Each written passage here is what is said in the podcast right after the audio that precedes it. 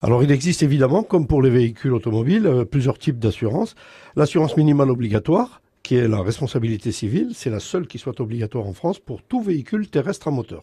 2, 3, 4, plus, de encore. Pour ce qui concerne la garantie, vous avez la garantie minimale qui est la responsabilité civile. Ensuite, vous pouvez très bien ajouter des garanties optionnelles qui sont le vol, l'incendie ou l'assurance tout dommage. Un véhicule qui ne, qui ne roule pas doit être assuré. Hein. Je rappelle euh, simplement que tout titulaire d'une carte grise d'un véhicule euh, doit assurer à minima son véhicule en responsabilité civile. Ça ne vous exonère pas du tout, hein, parce que vous pouvez très bien avoir votre véhicule qui ne roule pas chez vous, mais quelqu'un vient pour vous le voler, il se blesse et il dépose une plainte contre vous, vous êtes responsable. On marche sur la tête, mais c'est comme ça que ça fonctionne.